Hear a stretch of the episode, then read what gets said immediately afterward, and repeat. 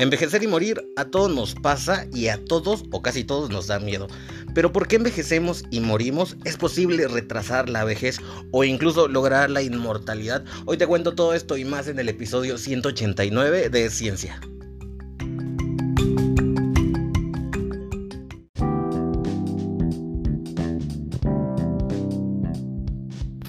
Hola, ¿qué tal amigos? ¿Cómo están? Yo soy Lucas y el día de hoy te invito a que te quedes en este episodio porque vamos a hablar de uno de los temas que si bien últimamente ya no es tan tabú, todavía sigue siendo difícil de hablar. Vamos a hablar del envejecimiento y de la muerte y también por ahí se me está colando esta nota donde eh, condenaron a un preso en Estados Unidos a una muerte, o sea, lo, lo, condenaron pues con pena de muerte por un asesinato. De hecho, ahorita te voy a contar toda la historia porque está bien interesante y es la primera primera vez que se le aplica el método, que muchos es el método que es asfixia por nitrógeno.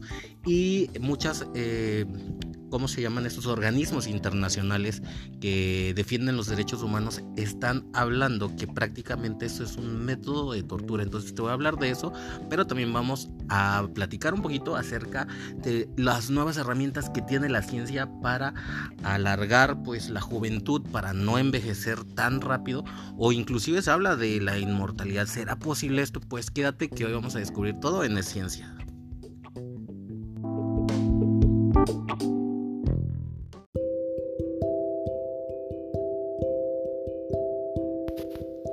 Y es que cuando hablamos de la, del envejecimiento y la muerte, pues eh, es un poco difícil de tratar ese tema. Es un tema, todavía hasta ahorita en algunos lugares es un tema tabú. En México, como tenemos la costumbre de festejar también la muerte, pues es un poquito más abierto, pero no deja de ser un tema tabú. Envejecer nos toca pues, a todos con algo de suerte, pero mucho no se sabe aún sobre el porqué de la longevidad. O sea, por ejemplo, en Turingia han comenzado a investigar el proceso molecular del envejecimiento y de la muerte. Existen más o menos 12 teorías sobre el envejecimiento. Cada una de ellas está basada en la interacción del organismo con su medio ambiente. La referente al envejecimiento celular supone que es el oxígeno necesario para la vida el que también ocasiona la muerte de las células. O sea, es una... Aquí espada de doble filo, ya que al consumirse el oxígeno y transformarse en energía, despide sustancias que dañan el núcleo celular, los radicales libres. Otras teorías lo definen, o sea, la muerte o el envejecimiento como el deterioro funcional del individuo en el aspecto psicológico, biológico y social. Lo que no está claro todavía es qué sucede a nivel molecular para que un organismo decaiga hasta que muere. Bueno, es que hay muchos eh, enigmas con respecto al envejecimiento y la muerte, pero con las investigaciones que se han hecho en los últimos eh, años, como que ya hay un poquito de luz al final del túnel. Las preguntas básicas que yo creo que nos hacemos todos es por qué envejecemos, qué es lo que hace que las células dejen de reproducirse y lleven al organismo a la muerte, si se puede envejecer con salud cómo decide el cuerpo cuántos años vivirá y cuánto tiene que morir y también si es posible intervenir en este proceso, o sea, el envejecimiento e incluso llegar a revertirlo. Bueno, estas son algunas de las preguntas que se planteó el grupo de investigadores del Instituto Fritz Littmann de la ciudad de Jena. Lo que se intenta averiguar es que pues si el lapso vital de un organismo está determinado genéticamente, o sea, si el tiempo que vamos a vivir viene ya escrito en nuestros genes. Esto es muy discutido, de hecho. Y el otro tema también que investigaron es súper importante, es la investigación en enfermedades de la vejez, como el Parkinson y el Alzheimer. Bueno, el ADN es algo súper importante para entender el envejecimiento. Hasta el momento los científicos han descubierto numerosos genes que influyen en el proceso de envejecimiento, en ensayos con bacterias, ya este, investigaron con gusanos y también la que se utiliza mucho es la mosca de la fruta. Bueno, la desventaja en esos casos es que en la edad adulta de estos organismos que se estaban estudiando, la mosca de la fruta y todos esos, las células dejan de reproducirse y al contrario de lo que sucede en el organismo humano. Entonces el investigador Christoph Engler descubrió que existe un pez carpa originario de Turquía que muere exactamente a los tres meses de vida. O sea, exactamente a los tres meses se muere. El por qué pues es un enigma. Se desarrolla y muere a los tres meses, no solo en condiciones óptimas del laboratorio, o sea, natural también, en sus, sus arroyos, sus ríos donde vive, también se muere a los tres meses. Entonces, esto, pues era un, este descubrimiento, pues dejaba más o menos ver que la muerte ya viene definida en el ADN. Y pues bueno, también eh, investigaron si se moría eh, teniendo en cuenta, o sea, que les dieran buen alimento, que lo tuvieran un, un hábitat, eh, pues, o sea, controlado y que creen también se moría a los tres meses. Entonces, había nada más lo que descubrieron, fíjate, es que hay un factor que hace que perviva un mes más, el resveratrol. Una sustancia que adivina dónde está presente. en los vinos. Entonces, si tú eres amante del vino, pues eh, toma con precaución, no tomes y manejes. Pero pues el resveratrol últimamente ha tenido mucho, mucho. Bueno, el vino se ha, se ha dicho de, toda la vida que es muy bueno para eh, muchas cosas, para muchas cosas. Pero bueno, el detalle es que el vino, el resveratrol sí, el vino con, o sea, el alcohol no tanto, no es tan bueno para el envejecimiento. De hecho, el alcohol es un pues te genera una mega cruda, imagínate, te genera bastantes radicales libres. Los radicales libres son el enemigo número uno para nuestra belleza, para mantenernos jóvenes. Entonces, el alcohol sí es un factor que va a hacer que envejezcas más rápido. Así que si en este momento, bueno, no, hoy sí te puedes tomar una copita, pero ya sabes, el alcohol sí te hace que envejezcas un poquito más.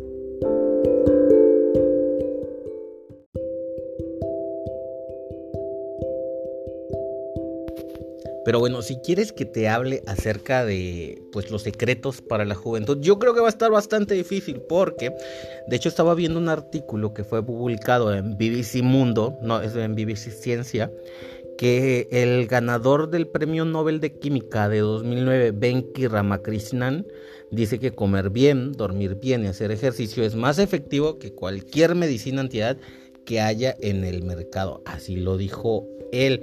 Entonces, pues envejecer nos va a pasar a todos, morir a todos también, a menos que seas una inteligencia artificial, todos vamos para allá.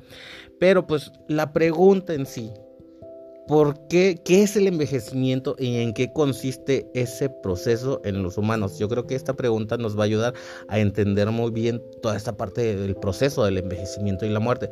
Pues bueno, una de las principales causas del envejecimiento, y como ya te dije, pues el ADN tiene mucho que ver, eh, entonces, la principal causa del envejecimiento es la acumulación de daños en los genes de nuestro ADN. La información más valiosa que llevan los genes es cómo producir proteínas. A nivel celular, las proteínas pues cargan miles de reacciones químicas que hacen posible la vida. Le dan forma y fuerza a nuestro cuerpo, pero también permiten la comunicación entre células. Gracias a las proteínas tenemos nuestros sentidos y nuestro sistema nervioso depende de ellas para transmitir las señales y también para almacenar nuestra memoria. O sea, todo está basado en las proteínas.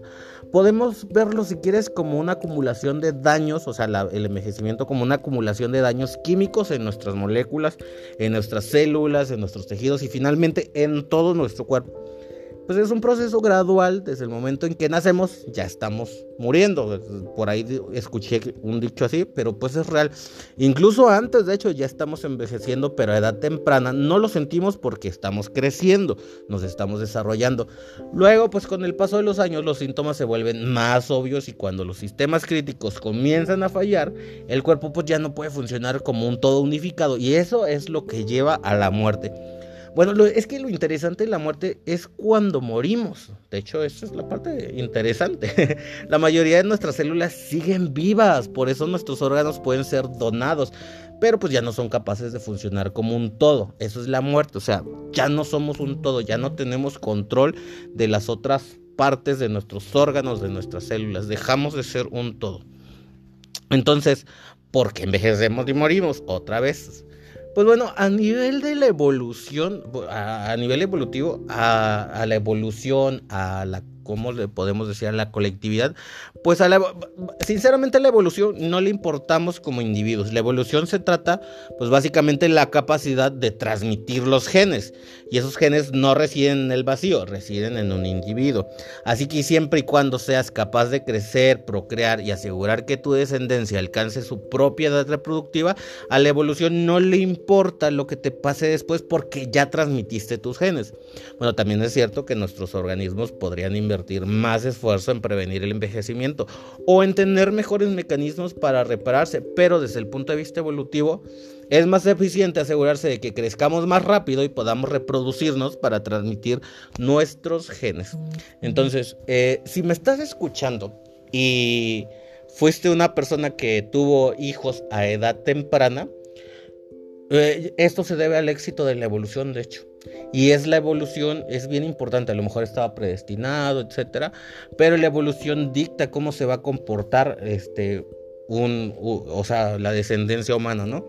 Y pues a la evolución lo único que le interesa es que los genes se pueden transmitir. Entonces ha sido parte exitosa de la evolución. Eso déjame decirte, si tuviste hijos a edad muy temprana, eres parte exitosa de la evolución. Porque al final de cuentas, esa es la meta de, de una especie. O sea, si una especie no se reproduce, va a pues diríamos que fracasó como especie porque va a dejar de existir.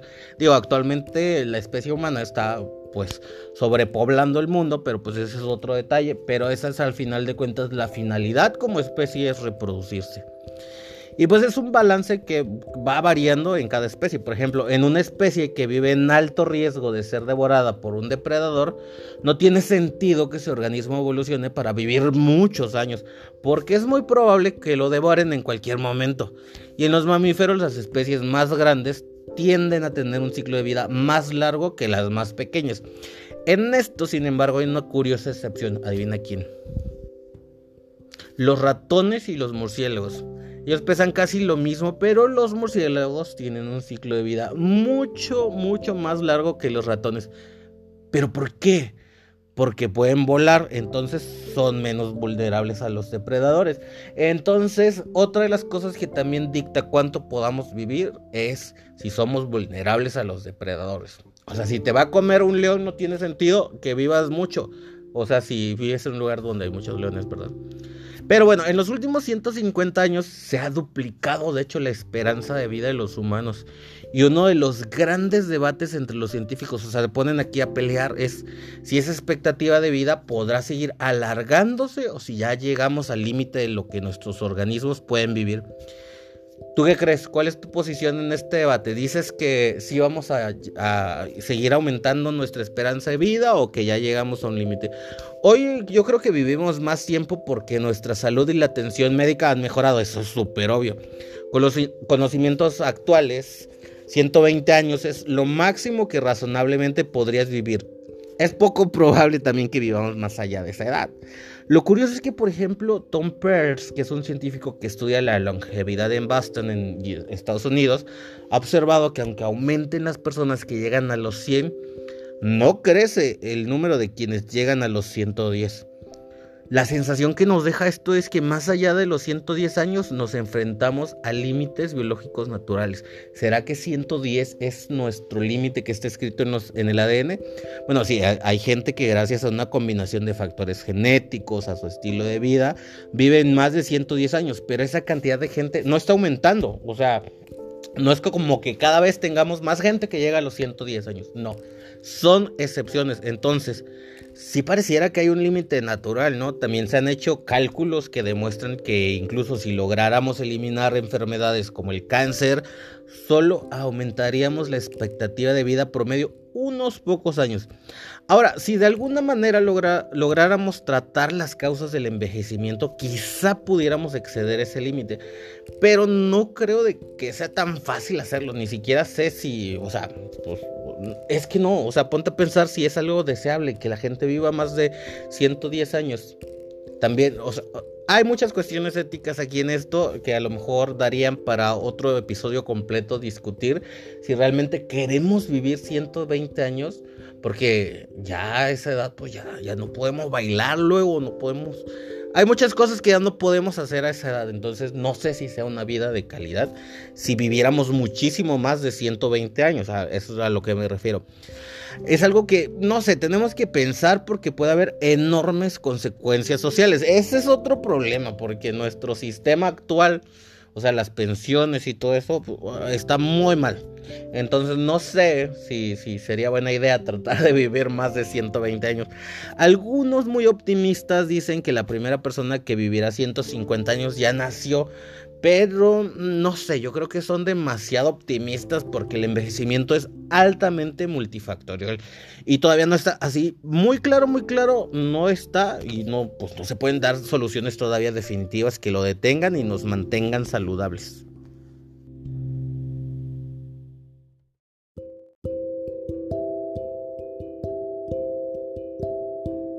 Otro gran debate que tiene la comunidad científica es si la vejez es una enfermedad.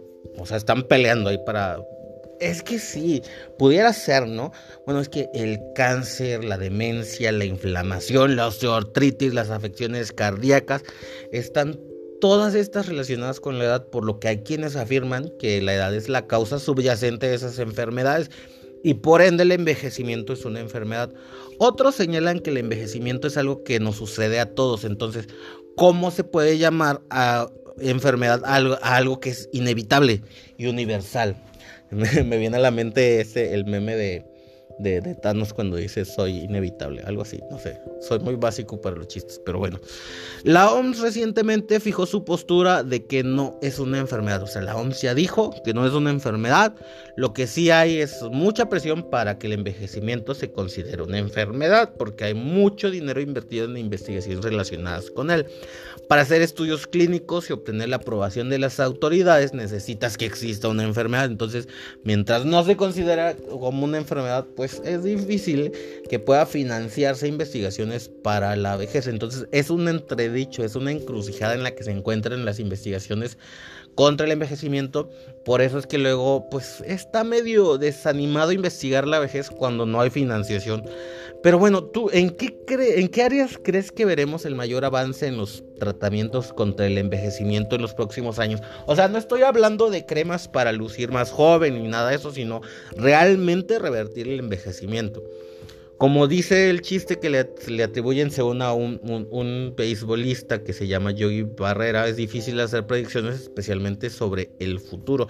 Yo ni sé quién es Yogi Barrera, pero Aquí este, mi guion traía esto, pero yo no, no estoy seguro realmente de qué tan avanzados están este, pues todos los enfoques que hay acerca del envejecimiento. Por ejemplo, hay investigadores que se han dado cuenta que restringir las calorías a menudo ayuda a ralentizar el envejecimiento con la salvedad de que hacerlo a edades más tempranas puede causar problemas. Entonces no podemos hacer ayuno intermitente si estamos muy jóvenes o en crecimiento, pero ayuno intermitente ya a una edad ya donde ya, ya creciste, está bien. Entonces también están viendo si logran crear un medicamento que tenga un efecto similar a la restricción calórica. Entonces hay un dato, la restricción calórica también nos ayuda no envejecer tanto.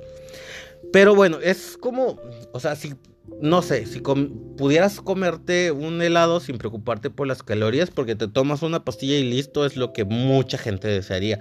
O sea, que así fuera también tomarse una pastilla para no envejecer.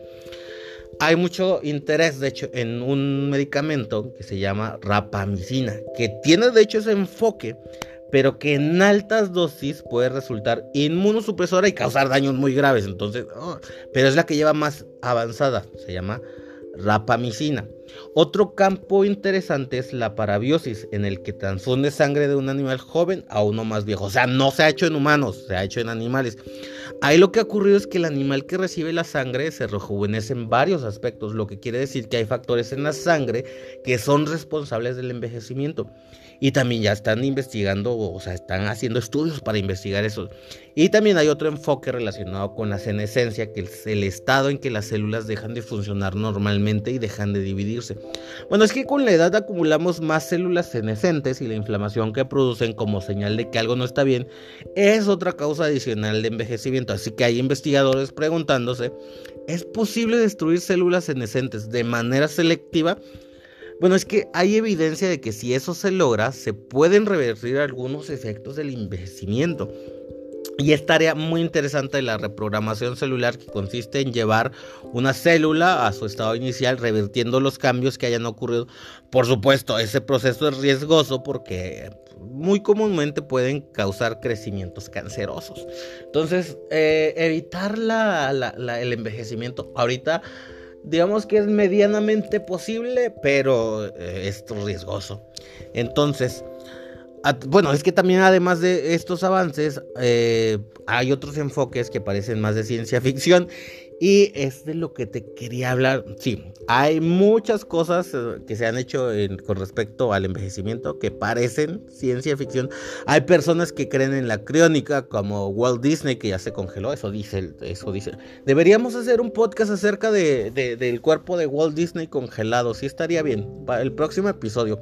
Pero bueno, es que esto es la, la criónica o la criogenia, que consiste en que cuando alguien muere, congela su cuerpo en nitrógeno líquido pues con la esperanza de que no, pues ahorita por ejemplo no sabemos cómo revivirlos, pero ellos tienen la esperanza de que en un futuro ya exista la tecnología para revivirlos.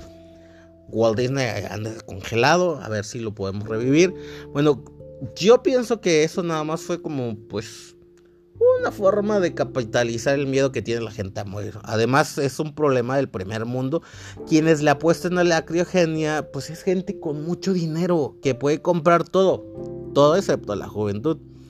Pero bueno, el miedo a envejecer está súper extendido, por eso se usan botox, se tiñen las canas. Yo hasta ahorita no he usado botox ni me he teñido las canas. Yo tengo canas desde muy pequeño. También ese sería un buen tema para hacer un podcast, porque no salen canas de pequeños. Yo tengo un mechón de canas en frente, en la frente, más o menos. Casi no se nota, pero sí tengo canas desde chiquillo. Y pues bueno, la gente está intentando de todo para retardar el envejecimiento. Y pues eso contribuye a que el miedo a la vejez siga creciendo. Hay mucha presión por no envejecer. Y esa presión recae sobre todo en las mujeres. Y eh, es terrible. Pero bueno, es que yo no creo que las investigaciones para retardar el envejecimiento alimenten el miedo a la vejez. Al contrario, creo que pues las investigaciones son el resultado de ese miedo a la vejez. Es un miedo que hemos tenido durante gran parte de nuestra historia porque no tenemos el suficiente conocimiento médico. Pero bueno, hay mucho, mucho esfuerzo y mucho dinero en ciencia y tecnología que apunta a retrasar el envejecimiento. Pero pues bueno, lo que te estaba diciendo y el título de este podcast es que comer bien, dormir bien y hacer ejercicio actualmente son más efectivos que cualquier medicina antiedad que hay en el mercado. No cuestan nada, no tienen efectos secundarios y tienen una sólida base biológica contra el envejecimiento. Los, humanos no evolucionamos para comer en abundancia ni postres y esas cosas. Entonces, si quieres... Eh, pues no envejecer tan rápido, adiós a los postres. Nuestra especie, pues de hecho evolucionó siendo cazadora y recolectora, o sea, se comía de forma esporádica, ayunábamos de manera natural y teníamos la restricción calórica que de la que te estaba hablando antes, pero ahora comemos incluso si no tenemos hambre y sobre todo en de este lado del mundo, o sea, se come con un aumento, digo, se come con muchísimas calorías y pues vemos que México tiene uno de los problemas más grandes de obesidad, no solo México, casi toda América. Pero bueno, el ejercicio también es súper importante. La vida sedentaria es malísima para nuestra belleza. Entonces, ser sedentarios también ayuda a que... O sea, ser sedentarios es lo que provoca también que envejezamos más rápidos. Y uy, no, el sueño, la falta de sueño, dormir mal es malísimo, malísimo para la salud y para la belleza. Entonces, aquí te dejo estos consejos. Yo sé que es difícil, es difícil dormir a sus horas, hacer ejercicio, alimentarse, comer poquito, pero esas son las, las recetas más fáciles para lograr envejecer más lento.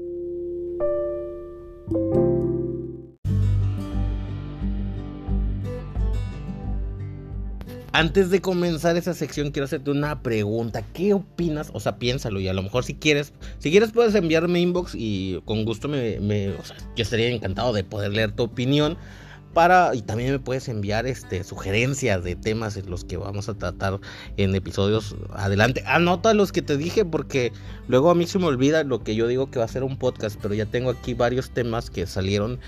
Eh, algo que está siendo ahorita muy sonado en el mundillo es la hipoxia por oxígeno. Pero ¿qué es la hipoxia por, digo, nitrógeno? Nitrógeno, nitrógeno. Pues es el insólito método con el que ejecutaron a Kenneth Eugene Smith en Estados Unidos y que según la ONU puede calificar como tortura.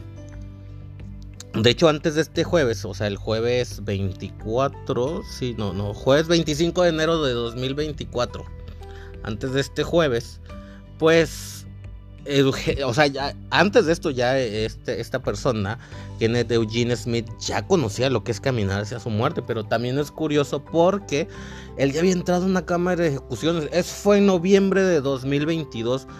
Todo ya estaba previsto para que recibiera una inyección letal, pero, ¿qué crees? Los verdugos de un centro penitenciario en Alabama no lograron acabar con su vida al fracasar, imagínate los múltiples intentos de insertarle una vía intravenosa. El Smith fue de, eh, uno de los tres intentos fallidos de inyección letal desde 2018 en Estados Unidos en los que, que los condenados sobrevivieron, pero fue su caso el que terminó de allanar el camino para la aplicación de un nuevo y polémico método de ejecución que la ONU considera cruel, inhumano y degradante. Se trata de la hipoxia por nitrógeno, un procedimiento, o sea, con el que lo van a ejecutar que hasta ahora no había sido probado y que se utilizó por primera vez este jueves para aplicar la pena de muerte de pues, esta persona, de Smith. Smith, para que por, yo sé que te lo estabas preguntando, él fue condenado por asesinar a Elizabeth Sennett en 1988, imagínate, ya uh, antes de que yo naciera. Bueno, en estos últimos días Smith y su equipo legal intentaron de hecho detener el proceso con varias apelaciones. El miércoles presentaron un recurso legal de última hora ante el Tribunal de Apelaciones del Circuito 11 de Estados Unidos, refutando la legalidad del protocolo de ejecución con el gas nitrógeno establecido por el estado de Alabama. Incluso también pidieron la intervención de la Corte Suprema en dos instancias, pero todas las solicitudes fueron rechazadas. Ahora, Smith fue condenado por el asesinato en 1988 de la esposa de un predicador, Elizabeth Sennett. Sennett fue apuñalada y golpeada hasta la muerte en un asesinato a sueldo, ordenado por su marido para cobrar el seguro, según la sentencia. En el juicio, Smith admitió haber estado presente cuando la víctima fue asesinada, pero aseguró no haber participado en el ataque. Bueno, el jurado lo declaró culpable por una decisión casi unánime, 11 a 1, y recomendó pena perpetua sin posibilidad de, o sea, de libertad condicional. Pero el juez lo condenó a muerte. Más de 30 años después, Smith se convirtió en la primera persona ejecutada mediante hipoxia por nitrógeno en Estados Unidos y según el Centro de Información sobre la Pena de Muerte en todo el mundo. O sea, nadie había sido ejecutado de esta forma. Este polémico método funciona privando al cuerpo de oxígeno mediante la respiración de nitrógeno puro. Imagínate, la ONU pues, expresó graves preocupaciones sobre este caso a través de su Oficina de Derechos Humanos.